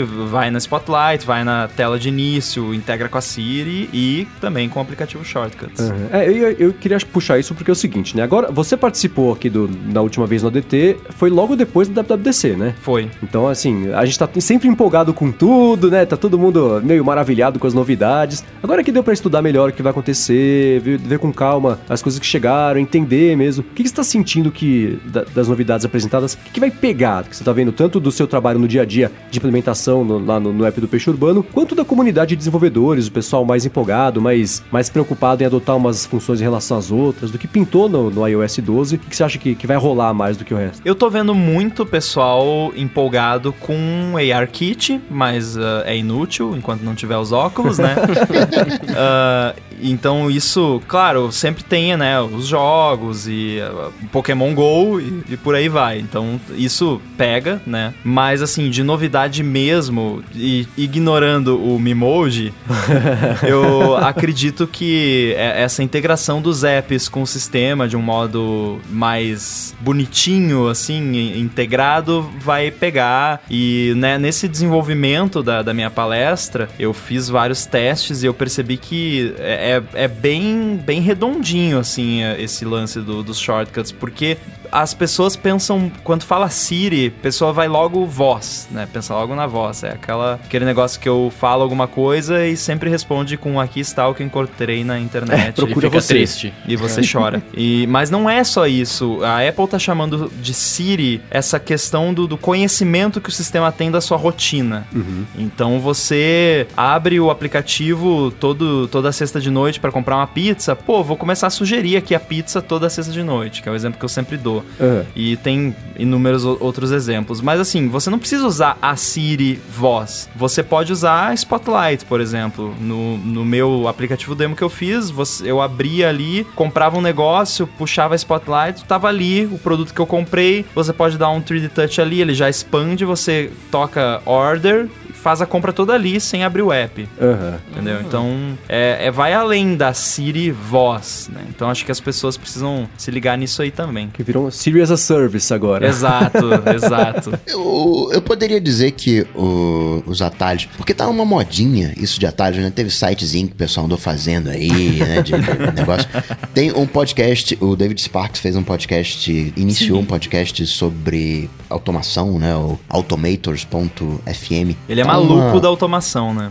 É, David Spark. E eu poderia dizer que o jeito que a Apple bolou agora, né? O que aquela meia dúzia de, de, de, de, de- no bom sentido, de crianças fizeram com o Workflow e a Apple adotando, que a gente agora tem no iOS o Automator do Mac, com a exportação dos dicionários e aquilo que dá pra fazer. É mais ou menos a mesma coisa. É, é- é curioso, né? É, é mais ou menos a mesma coisa. Eu fico pensando, eu achei, assim, shortcuts super legal. O próprio macOS que tá desmembrando um pouquinho. O Automator vai continuar lá, mas ele vai adotar um pouquinho de shortcuts ali na, na, na barra de lateral. Se eu conseguir fazer umas ações já, uma automação um pouco mais, mais, mais visual ainda do que o próprio Automator, né? E isso tudo tá sendo muito bem recebido pelo mercado, pelo- de- de- especialmente o nosso aqui, mais, mais geek, mais ligado em tecnologia. Mas eu, ao mesmo tempo eu lembro que é, quando o Salsa Goyan saiu da Apple há, há um ano, um ano e meio, Acabou né, mais ou menos. automação. Então, não, ele saiu porque ele falou o seguinte: a visão que a Apple tem do caminho que a automação tem que seguir no sistema é diferente da visão que eu tenho. A Apple está pensando muito mais em fazer a automação virar snippets do que desenvolver a plataforma de automação que é o próprio Automator. Então, assim, apesar de eu estar muito feliz e empolgado com, com como isso está chegando tanto no iOS quanto no macOS, eu fico pensando, poxa, o que que o, o Goyan viu que era o caminho errado que eu não tô vendo? Que eu tô vendo a empolgação disso aí. Eu Eu acho que a, a automação vai como um ficar. todo, tá todo mundo vendo. Cara, eu posso dar uma opinião, eu acho que, assim, posso estar sendo preconceituoso, n- longe de mim falar que o, o Sal não sabe do que tá falando, por Pra quem não favor. sabe, o Sal foi o cara que inventou o Automator no, no macOS. Esse é o a- meu ponto, É. esse é o meu ponto. Ele é o time do Automator pro. A pro- criança dele estava sendo rejeitada, É. entendeu? As coisas hoje em dia não são mais feitas do jeito como eram feitas na época em que ele pariu a criança dele. Entendi. Entendeu? A criança dele ficou velha, a criança dele morreu. E ele É. não aceitou isso, Tá entendeu? rolando tipo um negócio assim, ah, trocou o teclado, eu não gostei, é isso? É. Não, e assim, cara, é, pô, é perfeitamente compreensível isso. Eu teria provavelmente a mesma reação. né? Ele, ele é um cara já ma- mais maduro e tudo mais, então, pô, o cara trabalhou a vida inteira dele nisso e aí ele viu lá dentro que a Apple tava mudando o, o foco deles, mudando a opinião deles sobre como fazer automação, que não era do jeito que ele viveu a vida inteira dele, tipo, ele viveu pra isso, o cara saiu, né? Ficou insatisfeito. Eu acho normal, é, é perfeitamente compreensível, mas não quer dizer que o caminho que a Apple tá indo é ruim, só quer dizer que é diferente. Entendi. Tá, ok. Me convenceu. Beleza. Então eu tô mais otimista. É, é, é, tá. Agora, é, eu tô. Eu fico pensando, você me falando agora sobre o funcionamento disso, da, da Siri as a Service funcionando junto com os atalhos lá, é, eu ainda fico pensando se isso vai ser uma coisa que vai ficar muito limitada a, a- a nós, de novo, aqui do mundo de tecnologia, ou uma coisa que os muggles, de, de que eu sempre brinco, né? O pessoal que não é tão ligado em tecnologia chama de muggles. Não vou conseguir sacar, não conseguir usar, a descobrilidade disso, a descobertilidade disso. lá. É, é, será que vai funcionar no, no mundo real, no dia a dia mesmo, pra todo mundo? Cara, o aplicativo Shortcuts, é, acho que não. Eu acho que o aplicativo Shortcuts ele vai manter ali o nicho dele. Talvez ele expanda um pouquinho, assim, porque ele é um pouco mais amigável que o Workflow, embora seja baseado nele. Hum, Até assim, se você for ver o próprio posicionamento da Apple, ele tem dois lados, né? Ele não é um aplicativo built-in, né? Ele não vem junto com o sistema. Você tem que baixar da App Store. Isso tem do- dois lados. O primeiro, que é bem legal, que é a Apple pode atualizar ele a qualquer momento. Não depende de atualização do sistema operacional. O outro lado é que isso indica, ah, talvez, que a própria Apple não acredite que isso seja algo que a maioria das pessoas vá ou deva usar. Tá. Tem esses não dois lados. Eu, eu, por mim, tenho que a Apple tinha colocar isso nativo no sistema, porque, assim, se você escancar... Assim, o app de podcasts é o mais usado do mundo, apesar de ser não tão bom quanto todo o resto do mercado. Então, se tivesse shortcuts lá na cara de todo mundo, o pessoal poderia... Você poderia trazer mais gente pra interação, mais gente poderia se empolgar com isso, mais gente poderia chegar lá a- ao shortcuts e começar a, a pegar as coisas e, e- e- enfim, a, a contribuir também e, e elevar toda essa parte de, de, de, de automação. Agora, eu não tenho ainda, eu não instalei ainda o, o- o shortcuts no, no meu no iPad e no iPhone, que eu tenho medo um pouquinho de quebrar os meus workflows aqui, aí vai estragar e ter- vai dar problemas, no, especialmente pra fazer o, o loop matinal. Mas você tá mexendo nele, né? Tá fuçando, tá vendo como é que é? Estou, estou, tô com ele instalado aqui, tá instalado no, no meu iPhone e no meu iPad.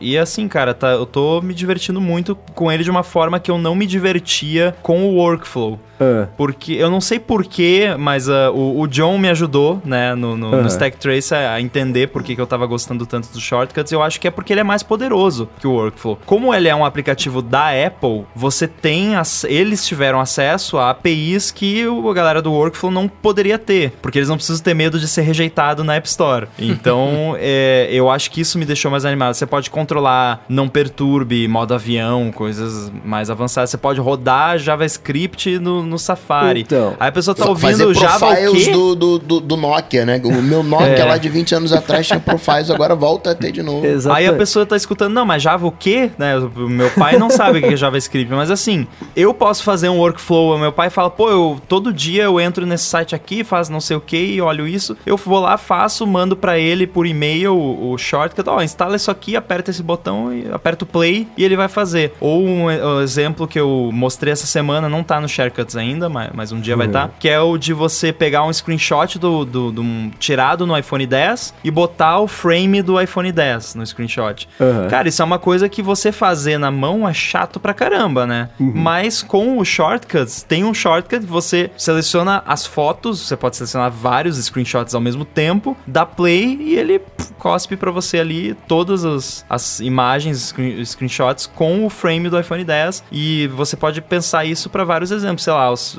a pessoa, se uma coroa digital chega para você e fala, pô, eu não tô conseguindo, eu queria, sei lá, botar um título em cima de uma foto. Aí você vai, em vez de você falar, pô, baixa o, o Affinity Photo, sei lá, Nossa, o abraço. Paint, não sei, o Photoshop, abre essa ferramenta, não sei, ah, instala o Shortcuts, pega esse arquivo aqui, abre e dá play, entendeu? Entendi. Agora você tocou numa coisa que eu tinha colocado até na pauta aqui pra te perguntar, que é o seguinte: por que que o fato de agora o Shortcuts se integrar com JavaScript é tão bacana? Que eu vi todo mundo empolgado com isso, mas eu como programador não não praticante, É, eu eu, entendo então? mais ou menos por que que é bacana. Porque aí dá pra usar o Shortcuts pra se comunicar com, com sites e bancos de dados, enfim, conseguir tirar Então, isso já dava, porque você pode chamar uma API da web qualquer, por exemplo, uma API de previsão do tempo, que Aham. retorna lá os dados estruturados de uma determinada maneira. Você lê esses dados e transforma numa saída, seja uma foto, um texto, ou a que dá pra fazer agora também que não dava, a Siri falando, né? Aham. Um dos exemplos que eu fiz é você falar uma frase e virar a frase como Yoda falaria a frase.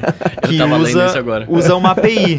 usa uma API que, que é uma API de tradução do Yoda. E aí você fala ali e tal, e a Siri fala pra você como se fosse o Yoda falando. Então Aham. é uma coisa muito legal e é uma API. Mas assim, o JavaScript, você consegue rodar código no contexto de um site. Então, Ah. se você tem um site qualquer, imagina um site que você acessa todo dia, tem alguma informação que você quer ler daquele site. Se você souber programar, né? Ou se você tiver algum amigo que saiba, você vai lá, escreve um, um JavaScript que vai executar dentro do contexto daquele site. E aí, com isso, você consegue capturar informações da página, fotos, textos, links, tudo mais, e, e transformar essas informações, fazer, por exemplo, a Siri falar, ou botar numa imagem, ou enviar para outro lugar, salvar na Dropbox, enfim, as possibilidades são infinitas. Então, isso é, é bem interessante o que dá para fazer com ele. Boa, me tirou essa dúvida. Porque linguagem de programação, né, execução de código, você tem várias ferramentas para isso que ex- executavam código, né? O próprio editório para fazer manipulação de texto. Qual, qual é, qual é a linguagem do Python, né, que o, que o editório usa, não é? É, tem o Pythonista também, que é para rodar Python. Pythonista. E tem um app que o, o cara me mandou um promo code anteontem, chama JS Box, que é um app para iOS para você escrever JavaScript. Só deixa eu ver se eu consigo explicar aqui de uma forma que a galera entenda. Me ilumine. Você consegue, com esse app dele, chamar coisas do sistema operacional usando JavaScript. Então eu posso escrever um código lá que tá chamando as coisas do iOS com JavaScript. Então, em teoria, eu consigo criar um app inteiro no meu iPad com JavaScript. Ah. E um app que o cara criou, porque ele é maluco, ele criou um app standalone de Animoji com JavaScript, que ele chama a API privada da Apple com JavaScript. Tá brincando com fogo. E esse cara, ele tá trabalhando em integração com o Shortcuts. Ele falou que ele vai me botar no, no beta dele assim, assim que tiver disponível. É. E aí eu vou contando lá no Twitter como é que tá. Mas eu fiquei, eu fiquei chocado com o que o cara É conseguiu uma fazer. certa ousadia, né? Muito ousado, muito ousado. Até Tem falei pra o- ele, ó, vamos, vamos botar uma matéria no 95 Mac, mas você sabe que pode ser que a Apple não goste, não, né? é, botar a matéria lá vai chamar atenção pro cara, né? Pode ser positivo e bem negativo, que eu falo, cara, para com isso agora. Que loucura, cara. Até o. Tem o acho que se eu não me engano, acho que é Continuous, Con- Conte alguma coisa. Olha, que roda mano. C Sharp e F Sharp. E tem aquele detalhe também que eu, eu tuitei, né? Que seria muito interessante se o Shortcuts permitisse com que você escrevesse código Swift, né? Sim. Tem um, um- um- uma action lá que seja, ó, roda esse código aqui, pega o que entrou aqui, transforma e tal. E aí teve um- uma pessoa do, do time do Shortcuts da Apple que curtiu o tweet. Excelente sinal. Né? Ou você deu uma ideia pra ele, ele deixou ali como um, como É, um favorito de, easter egg. de, de afazeres. Ele falou assim, ó, eu pensei numa coisa boa aqui, ó. É.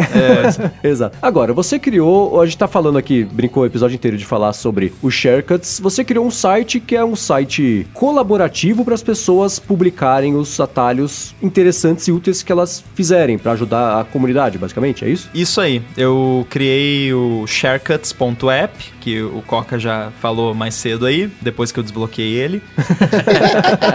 e ele é um site que a ideia dele inicialmente é fazer uma certa curadoria de shortcuts interessantes e úteis ou divertidos, enfim, a gente pretende ter várias categorias. Quem entrar no site lá agora vai ver que tem pouquinhos shortcuts e que o site é bem simplesinho, tá? Não tem nenhum design muito, é, tá quase É, o como um Mendes não vai wireframe. gostar. Tem que É, esperar não, um pouco não, pra entrar. tem que... A gente é. falou que foi feito no Word esse design aqui. E, mas assim, ah, ele tá bem no começo ainda. Eu fiz ele em um dia com a ajuda de, de- de alguns amigos. E a gente tem já um design novo que tá sendo desenvolvido. Vai ter categorias, vai ter feature e vai ter uma equipe de curadores. Ah, bacana. Eu não posso falar quem vai estar na equipe de curadores, mas são pessoas muito boas. Boa, boa. É uma galera que manja muito de workflow. Aí, ah, então, ó, e tá que uma usa dica, iPad.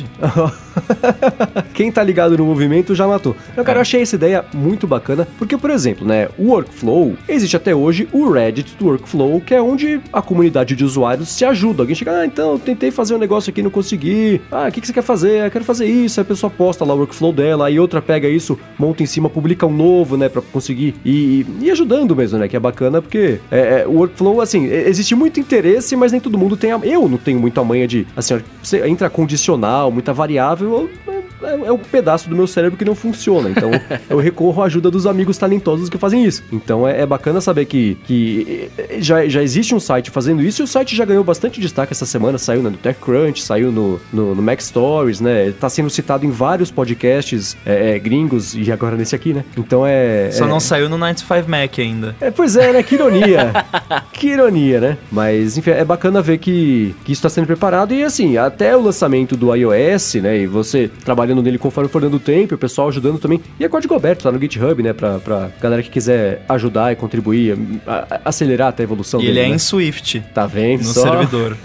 Então eu, eu tô contente que isso vai rolar, porque assim, quem acompanha aqui o podcast sabe que desde sempre é, é, é, eu sou um, um fã incondicional ali do workflow, tento usar o máximo possível, porque é uma coisa que sempre pareceu muito mágica, né? O fato de ter sido comprado pela Apple deu um medinho no começo, mas agora que saiu a WWDC, passou, a gente viu que foi o melhor possível cenário aconteceu e ele segue é, é, é, é, crescendo e expandindo ainda mais, conseguindo ficar mais poderoso. E é bacana ver que, que um site vai estar ali pra ajudar a gente que precisar e, e quiser fazer alguma coisa, enfim, bacana. É, a gente fuçar. tem várias ideias de features e esse lance de comunidade que você falou é uma coisa que a gente quer ter, assim, do, do você poder sugerir melhorias no... você- digamos que você baixou um, um shortcut e aí você modificou ele, a gente quer que a, a pessoa que baixou e modificou possa subir a versão dela e quem vai baixar pode escolher a versão que preferir. Ah, legal. Então, ou a gente vai categorizar a versão que teve mais votos joinha, a gente sobe ela. Aham. Então, assim, Ah, tem, isso. tem várias ideias de, de como tornar o site mais colaborativo. Por enquanto, a gente está limitando para algumas pessoas específicas para poderem subir os seus shortcuts lá, porque é pra gente manter a coisa organizada enquanto a gente ainda não terminou de desenvolver todas as ferramentas de moderação e tudo mais. Uhum. Então, esperamos que ele cresça bastante aí com o tempo. Boa, boa. O workflow mais popular, né, o atalho mais popular, o shortcut, vai ser para baixar vídeo do YouTube. Então, mas já tem, mais ou menos. Que o Steve Thornton Smith fez um que é, é, é pra baixar vídeo, mas não é só do YouTube, né? De qualquer É, site. na verdade, o, o dele não funciona com o YouTube. Ah. Porque o dele, ah, e inclusive usa o esquema de JavaScript no Safari. Ah. Você, é, ele funciona, por exemplo, no Twitter.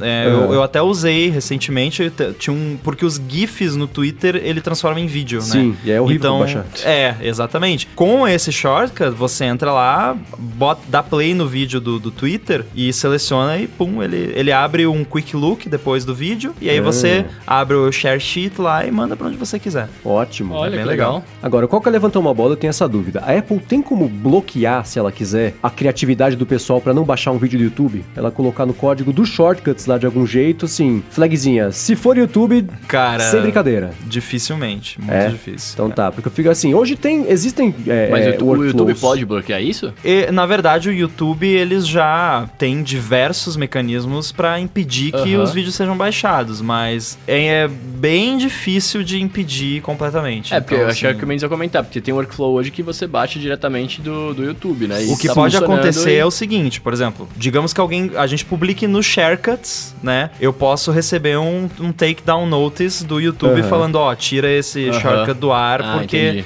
ele viola as demais. Aí a galera pode compartilhar em outro lugar. Então, Entendi. assim, bloquear, bloquear mesmo é muito difícil. É, porque esse lance de baixar vídeo do YouTube, desde desde o work, no, no Reddit lá, sempre é um, é um pedido constante da galera. E o que acontece? O pessoal faz um workflow, aí dá um tempo ele para de funcionar. E algum, em algum, alguma das 300 etapas que tem aqui o workflow, ou o YouTube, eu não sei, acho que a Apple não, talvez o YouTube conseguia dar um jeito de quebrar ali o fluxo e parava de funcionar o É, workflow. não é nenhum jeito de quebrar, é que assim, eles estão o tempo todo mudando a forma como o site funciona, o YouTube, né? sim. E não, não porque eles querem quebrar, mas porque eles mudam. E não é uma parada documentada que eles Entendi. precisam dar suporte, né? É, não vão se preocupar se estão quebrando É, o então, workflow lá, da pirataria do pessoal. Mudou o nome de um parâmetro lá, já quebra, né? Ah, então, entendi. É, é bem, bem comum isso aí. Existe, aliás, pra quem não tem medo do terminal Ah. do computador, existe um comando muito legal que você pode. É, não, ele não é built-in, você tem que instalar. Chama YouTube DL. YouTube-DL, que é pra baixar vídeos não só do YouTube, mas de qualquer site de vídeos, basicamente. Acho que até do X-Vídeos ele baixa. Opa. Então você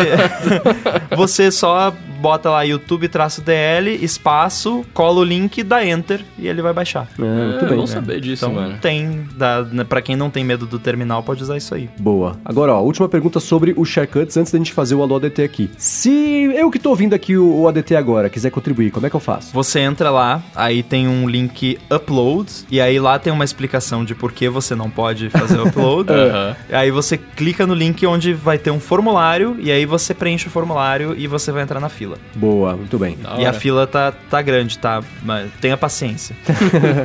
Agora, Mendes, o- o- uma pergunta aqui, até o Wanderson tá fazendo. O, o Shortcuts, ele é um site de desenvolvedor? 100%. Hoje você entra, você vê que ele O claramente design, foi feito por o um... desi- É, é, é, não, só, só pra saber, só. Sim. Não, então, mas- assim, é, eu- mas O Rambo tem. Ele é um desenvolvedor, mas ele tem o olho crítico de design. Ele é um cara que consegue ver, ele sabe a diferença entre o bonito e o feio e sabe fazer isso ficar bom na hora que ele faz o aplicativo. Você vê, por exemplo, o Chibi Studio, que tem um designer também, mas ele ajuda a desenvolver do- tanto o desenvolvimento quanto a parte visual dele ali. É, certo? na verdade, o Rafael, que inclusive foi quem fez o design novo do, do Sharecuts, que a gente vai subir em E breve. o ícone que eu achei o máximo, achei Muito super legal. Ele fez os glyphs do, do Chibi Studio. Aham. O Everton faz o- as artes do- dos chibis, dos itens. Aham. E eu faço o design da UI do app. que, Então, inclusive, agora a versão 2.0 vai, vai ter umas novidades. Ó, teaser, É, teaser. Mas assim, é, eu, eu tenho esse, esse um lado designer também, mas assim, até o, o, o Doug, que tá me ajudando a fazer agora o, o código do front-end para implementar esse design novo, ele falou pra mim logo depois, eu não conhecia ele ainda, logo depois que eu lancei no Twitter, ele falou: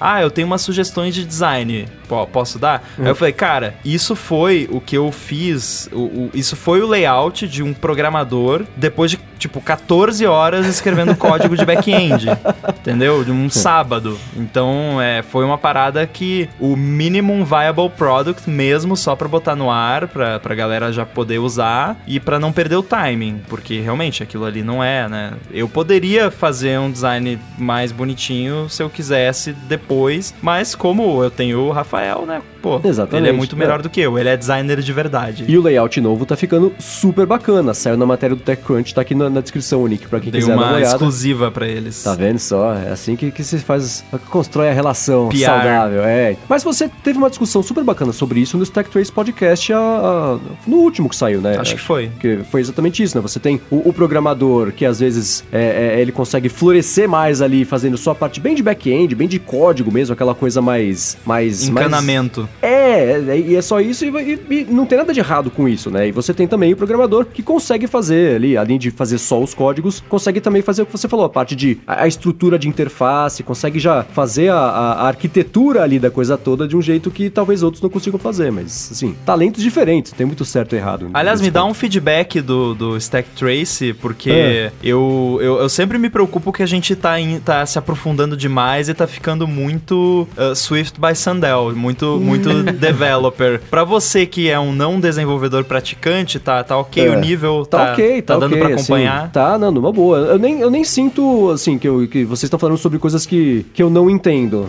Por exemplo, se eu assisto, eu vejo uma, uma session lá da WWDC, a hora que começa a parte do código é a parte que eu tento fazer bastante força pra entender, começa a sair massa encefálica do meu ouvido e fala, tá, não tá rolando. Com o podcast não acontece isso, então Bom. tá na medida certa. Bacana, valeu. Eu acho que dos temas aqui dessa semana é isso, né? Tem mais alguma coisa, não? Acabou. Já Beleza. é, Elvis. Então vamos para o Alô ADT, que é a parte que você que está escutando aqui o episódio consegue interagir com a gente. Se você tem uma dúvida, né, quer tirar um, quer saber sua, nossa opinião sobre alguma coisa, manda um tweet com a hashtag Alô ADT, que ela cai no nosso balde enorme de perguntas aqui. A gente pinça algumas para responder ao final de cada episódio. E foi isso que o Wellington Souza fez. Ele falou assim: sobre o preço dos novos iPhones, se vierem com esses rumores indicam, né, de três tamanhos. Será que a gente, ele perguntou se a gente acha que o maior com a tela OLED vai ser mais caro que o, o iPhone 10 atual? Quem quer dar uma notícia para ele? Vai. não tem jeito, não dá pra pensar assim. A Apple fez o, o Ela iPhone. maior é mais cara, né? É, né? Não tem jeito. Eu imagino que esse o iPhone 10S Plus, que deve sair aí no, no- no- nesse ano, provavelmente vai estar aí nos, nos 1.200, até 1.300 dólares, dependendo da, do- da configuração. 10 mil reais. É, não, Com mil dólar. Dólar a 4 É. reais. Pois eu é. recebi um torpedo hoje da, da minha casa de câmbio favorita, falando assim: dólar menor valor dos últimos 15 dias. Foi olhar 3,84. Opa! Ai, meu Deus. Nossa, se Tá esse é o menor comprar. valor. é, Pô, agora é liquidação. Liquidação. Mas eu vou te falar que eu te- eu tenho um, um pininho de esperança, viu? Eu tenho aquela, aquela sensação do quando lançaram o iPad. Caramba, vai ser mil dólares. A Apple falou que então. Mas Aí já tem um lançou iPhone de mil dólares. Não, não, sim, mas tô falando, quando lançou lá de 650 o preço inicial, depois baixou. Eu acho que tem um, um quê de. Ah, você acha que vai cair o preço? Existe a possibilidade deles lançarem esse modelo Plus do, do que seria o iPhone 10 com tela OLED no preço, preço do de- é. iPhone 10 desse Aham. ano e baixar o preço do menor. Easy, eu não, não digo que é impossível, assim. Não acho que é o mais provável, mas existe essa possibilidade, sim. Nossa, Não é impossível de acontecer. Eu quero lá. me iludir. Bom, A esperança é a última que morre, né, Coca? A gente tem que confiar, né? Tem que acreditar na- no Brasil aí. Vamos se iludir. E ó, seguindo aqui, mudando de assunto completamente, o Vic- Victor, eu vou falar Victor, eu gosto de falar o C das, das coisas. O Victor Izuka, ele tá falando sobre o GTV e ele pergunta aqui, né? Ele fala que no começo ele viu uma boa aderência das pessoas no, no IGTV e tal, mas agora ele não vê mais nada. E ele tá falando isso porque ele tá vendo em relação à galera que ele segue, né? Ele fala que os stories acabam sendo até suficientes. Ele tá perguntando se a gente acha que o IGTV ainda pode estourar. Não. É isso que eu ia falar. Eu não sei vocês, meus amigos, mas eu acho que não, cara. Cara, o IGTV pra mim e pra maioria das pessoas com as quais eu tenho contato é o banner laranja chato que fica É. em cima do Nossa, Instagram. É, além deles terem deixado o banner laranja, agora o de mensagens também fica aquele azul horroroso do lado. Cara, isso é, é, é um problema. O númerozinho? Destoou um pouco do. Tá, total, Do não, combina com o Instagram. Mas eu acho o contrário, eu acho que o, o, o Facebook vai tentar, vai seguir investindo, tentar fazer as parcerias de conteúdo, vai tentar empurrar ainda mais. Daqui a pouco você vai abrir o Instagram, já vai abrir no IGTV. Se você quiser, aí você acessa o Instagram pra acessar as stories. Eu acho que eles vão investir nisso porque é, é- é que nem eu comentei já na- nas outras semanas. É a primeira oportunidade, o primeiro grande concorrente que aparece em potencial aí pro YouTube, com a força toda que o Facebook tem, né, pra, pra conseguir impulsionar a ferramenta. A gente sabe que o Facebook, quando eles querem inflar números e, e- e empurrar a goela abaixo com a força de todo mundo, eles fazem isso. Então eu acho que é, é a hora que o Facebook descobriu o jeito de viciar o pessoal no, no, no IGTV, que nem o lance da- das histórias lá, da, da- né, que eles conseguiram fazer é, histórias darem certo e acabaram com o. Snapchat. Eu acho que, que eles ainda vão fazer isso funcionar por bem ou por mal, sabe? Acho que ainda Cara, tem mais ma- futuro. mas assim, você fala em YouTube, eu não consigo enxergar. Tipo, eu vou parar de assistir YouTube pra ficar assistindo vídeo na vertical no celular. E tem, e tem outra coisa ainda, o lance, é, como é muito mais fácil de você produzir um vídeo pro GTV, tipo, eu posso agora chegar e fazer, o tipo de conteúdo que tem lá é muito mais irrelevante do que o conteúdo que você vai ter no YouTube, por exemplo. Mas isso é agora que acabou de lançar. Isso, não, né? É. Não, isso é porque você não é o, o Mendes que só segue cinco pessoas. Exato. E bloqueia, e bloqueia três dessas cinco.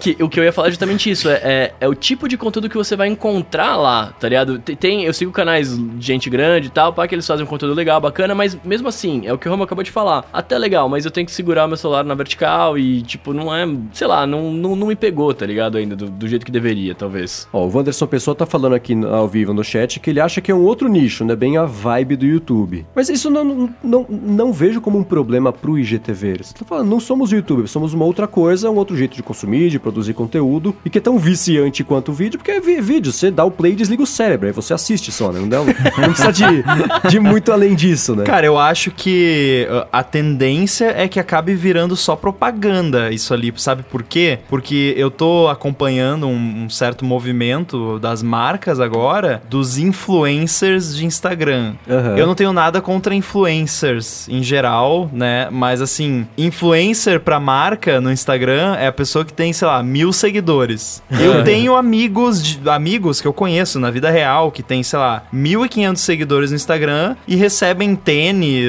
camiseta, não sei o que, pra tirar foto e botar no Instagram. Ô, louco. É, mas é, é que, assim, o custo pra marca e pras É empresas é, é, é mínimo, assim. Se você vai querer mandar esse negócio ou talvez contatar um influenciadorzão, ele fala, tá, pra eu botar a foto vai custar milhões. tanto. É, se eles pegarem os influenciadorzinhos, né, que tem cada um 1.500 aí, você consegue atingir basicamente a- a- a- o mesmo número de pessoas, só que você não gastou nada. Só que ao invés de dar um tênis, você deu 12. Tá, mas e aí, né? O retorno disso vai ser, vai, vai ser o, o- o mesmo se você tivesse dado um e desembolsado uma grana enorme pra conseguir colocar o negócio lá na frente de, de 60, 100, 200 mil pessoas. né? Mas daqui a pouco o, o IGTV vai ser só isso. Vai ser É, só então. outfit. Acho que conforme as Por exemplo, essa semana a MTV fez uma parceria com o IGTV. Eles anunciaram os. os não é candidato, como é que chama? O VMA? É, é candidato, né? É candidato ao prêmio Isso, do é, então, a, a- a lista lá de candidatos à Aham. premiação fizeram um anúncio só no, no, no IGTV E aí tirou ele do ar. E passaram. O meu tá fora do ar até agora.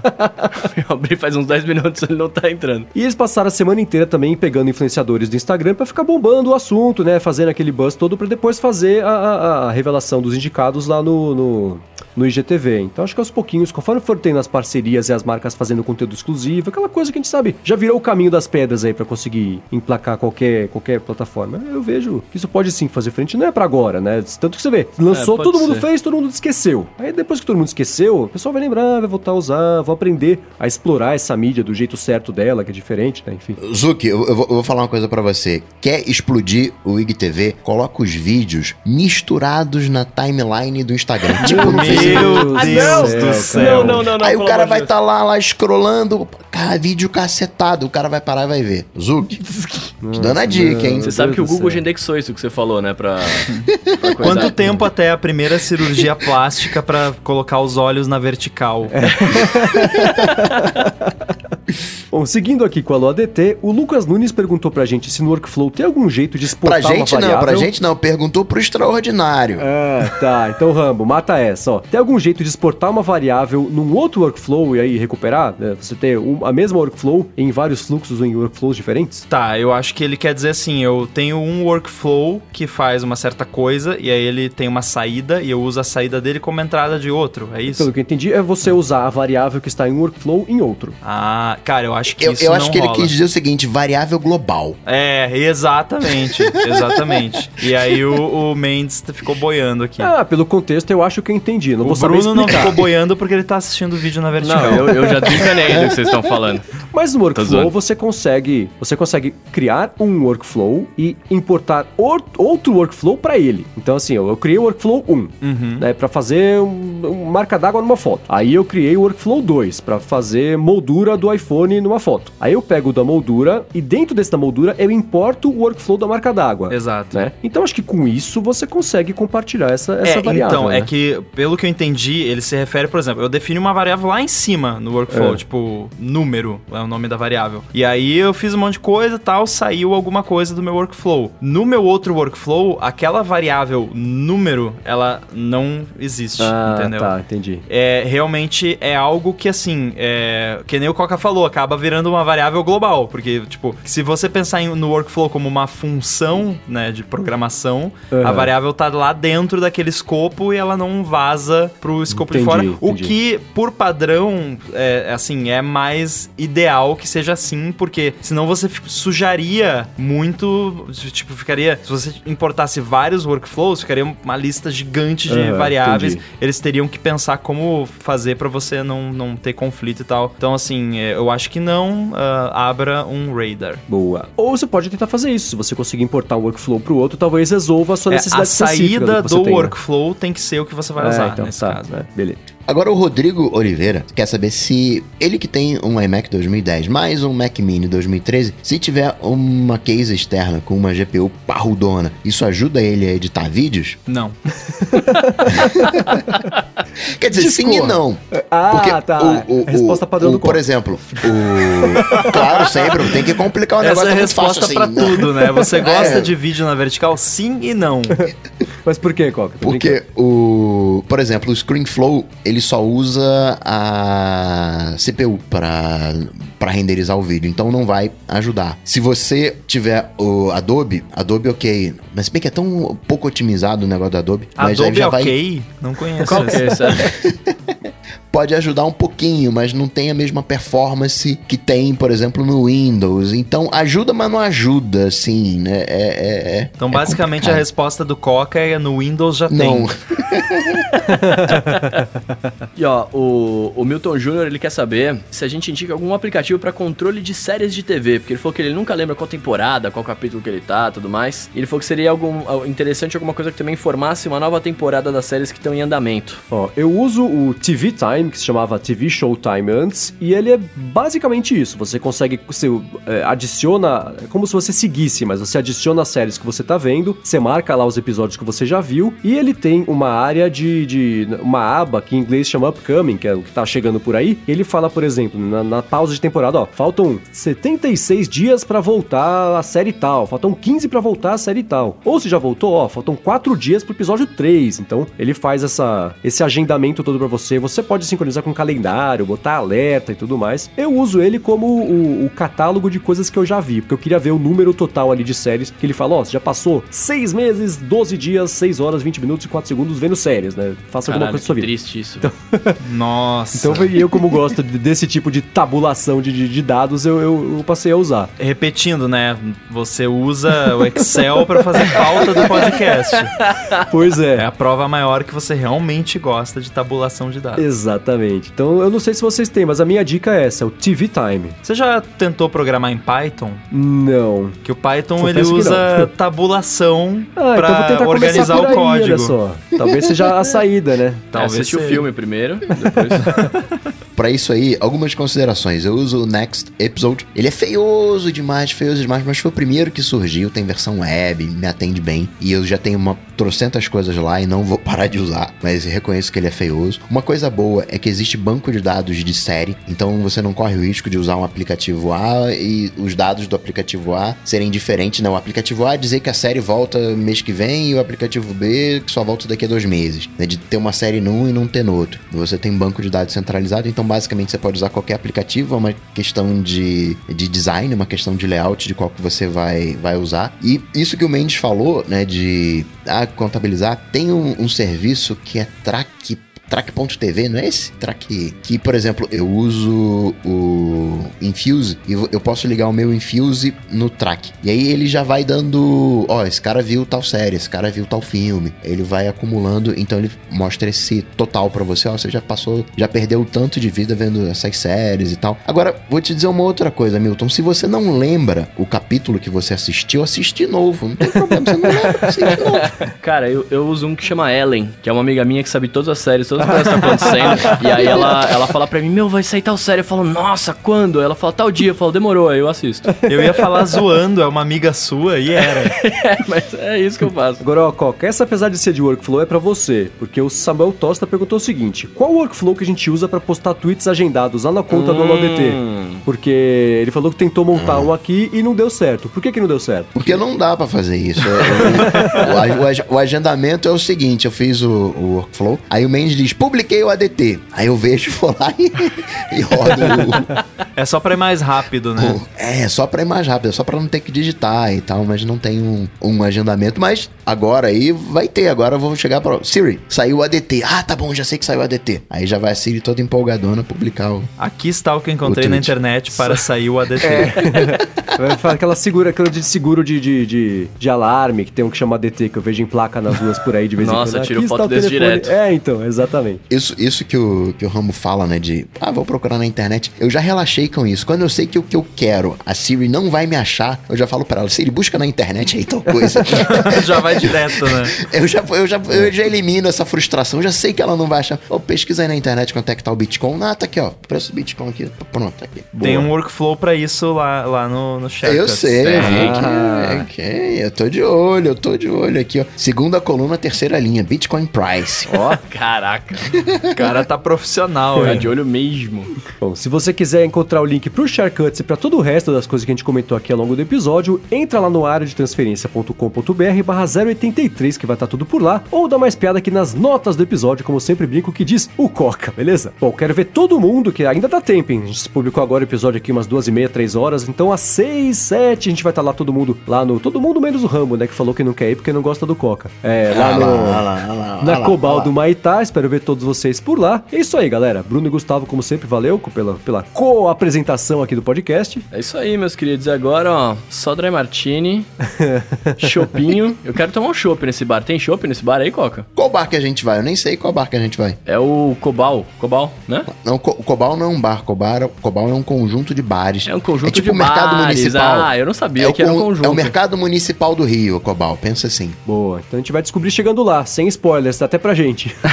ハハハハ! Eu quero comer batata frita com queijo e bacon, só falo isso. Nossa, provolone Nossa, milanesa. cara, agora eu tô com pensando fome. em ir, hein? ah, Bom, pra encontrar comigo, o que, que você faz? Você aparece na Cobal do Maitá hoje, que a gente troca uma bola, a gente bate uma ideia. Bom, se eu não falei, eu sou arroba Bruno underline Casemiro no- nas redes sociais aí mais próximas de você. boa. Rambo, obrigado mais uma vez pela participação hoje ao vivo aqui no estúdio aqui comigo e com o Bruno. E diga lá, como é que as pessoas te acham, o que você anda fazendo, você escreve, você trabalha, você faz um monte de coisa. Venda seu peixe, comente dos aplicativos, manda bala aí. Bom, deixa o seu like, se inscreve aí, liga o sininho.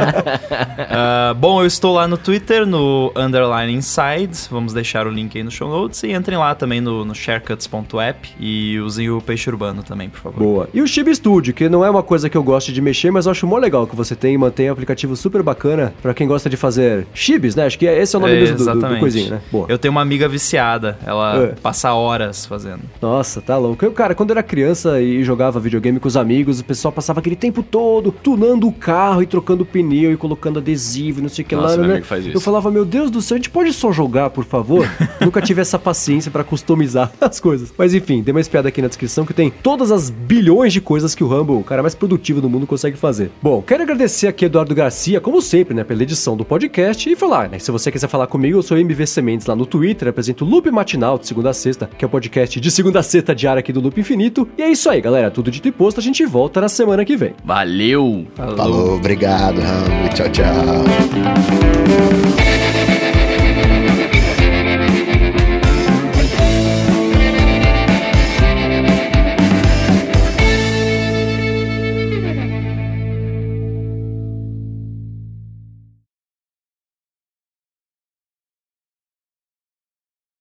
É aí que a gente pega. Eu descobri que o Mendes me bloqueava quando eu mandei mensagem pra ele, ele não me respondeu. Não, aí eu eu mandei não- no grupo, ele me respondeu. É aí que a gente pega as coisas. Uma vez é você a gente- fez essa piada, achei que estivesse brincando. Agora eu tô achando que você tá falando sério. Eu não te bloqueio no Twitter. Eu sempre Porém- falo sério. Eu falei, olha minha Ah, cara de sério, tá. eu sempre falo sério. Porém, Você- você eu blo- bloqueio, eu bloqueio co- algumas coisas vindas de você. Quando Olha tem lá, aquela- ah lá, eu vou falar, ah lá, eu não ah tenho lá. problema em dizer isso. Assim, Ah começou, ah lá, vai começou. vendo, vai Tem- vendo, vai vendo, vai você vendo. tem O alguns programa hoje é o bônus track. É.